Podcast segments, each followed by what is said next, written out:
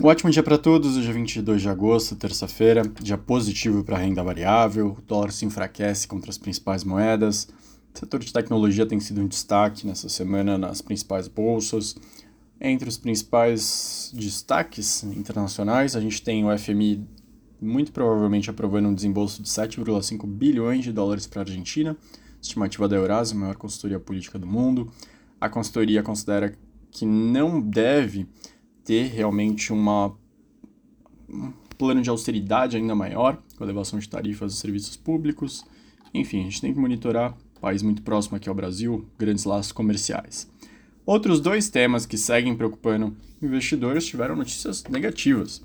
A gente teve uma, mais uma incorporadora chinesa com prejuízo, entre 140 milhões e 170 milhões de dólares. A incorporadora China, China Group Holdings Limited está falando que nesses seis primeiros meses de 30, encerrados em 30 de junho, a perda líquida, principalmente por conta do declínio da demanda do mercado imobiliário.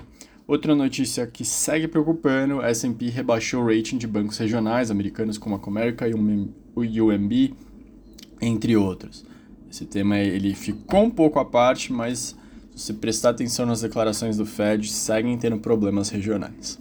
Aqui no Brasil, a grande notícia é que a Câmara deve votar entre hoje e amanhã o arcabouço fiscal, reunião de líderes partidários realmente fechou essa decisão. Tem que votar até o final de agosto para não ter que seguir as regras do teto de gastos, mas não foi de graça. Né? A gente viu liberação de emendas parlamentares grandes nos últimos dias.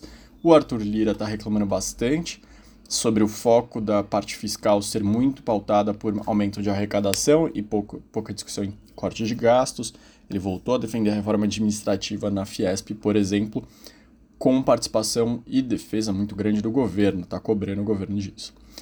Indo ainda para a parte política, agora na visão do executivo, ontem, em entrevista ao Roda Vivo, o ministro Renan Filho disse que quer aumentar a quantidade de produtos transportados pelas ferrovias, que tem um plano nacional de ferrovias, que até 2035 ele quer subir de 17% para 40% o volume transportado.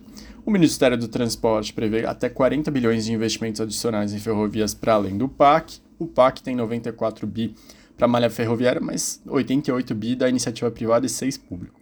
Rodovia, por exemplo, o montante é 185 bi, sendo 73 bilhões investidos pelo governo, por isso o questionamento no Roda Vivo. Outro tema da Febraban, obtido pelo Estadão Broadcast, mostrou que os pequenos, logi pequenos lojistas estão pagando até 12% de taxa para conseguir antecipar o crédito que tenha receber em vidas parceladas sem juros, quando faz até 12 vezes, entre grandes lojistas 8,2. A taxa média está entre 3 e 4, saltando de 1,8 para uma parcela e aí sim 12 para 12 parcelas. Outro destaque vai para o Conselho, na, Confederação perdão, Nacional de Municípios, estimando que vai ter 5 bilhões de gastos a mais com reajuste de 7,65% do salário mínimo para 2024. Um acréscimo com despesas de pessoal. E por fim, uma matéria que a gente está participando bastante hoje no Valor Econômico, mostrando as previsões de desemprego abaixo de 8%. A gente colocou 8% para esse ano. Outras consultorias que estão participando, estão no top 5 do Boletim Focus, botaram 7,5%, 7,7%. A mediana da pesquisa do, do Banco Central aí, fora do top 5, está em 8,2. E a gente fala também lá que para o ano que vem existe sim uma expectativa de queda ainda maior. As empresas sem essa pressão da taxa de juros tão alta vão ter mais espaço para fazer planos um pouco mais arrojados.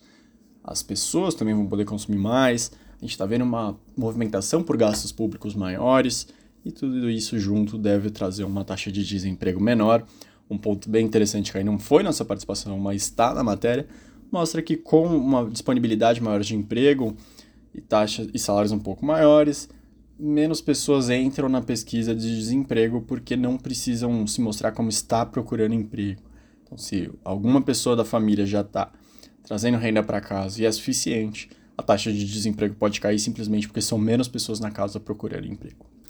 Uma boa terça-feira para você e até mais.